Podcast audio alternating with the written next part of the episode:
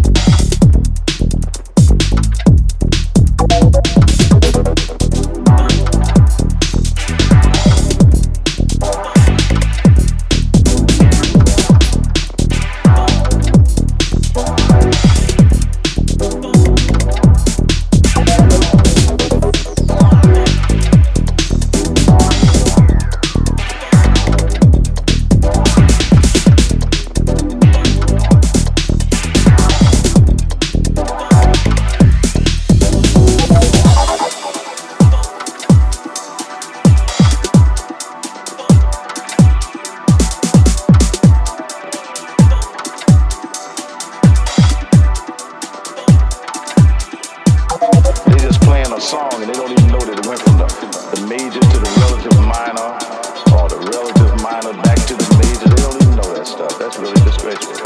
The reason to be learning classical pieces would be to be learning the same thing, improvisation.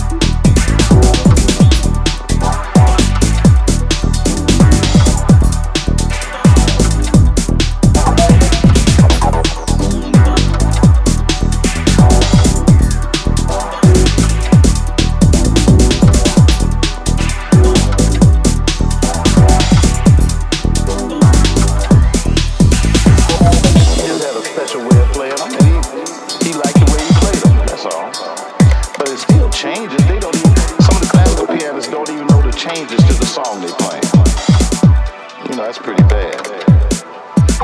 They just playing a song and they don't even know that it went from the, the major to the relative minor or the relative minor back to the major. They don't even know that stuff. That's really disgraceful. The reason to be learning classical pieces would be to be learning the same thing, improvisation.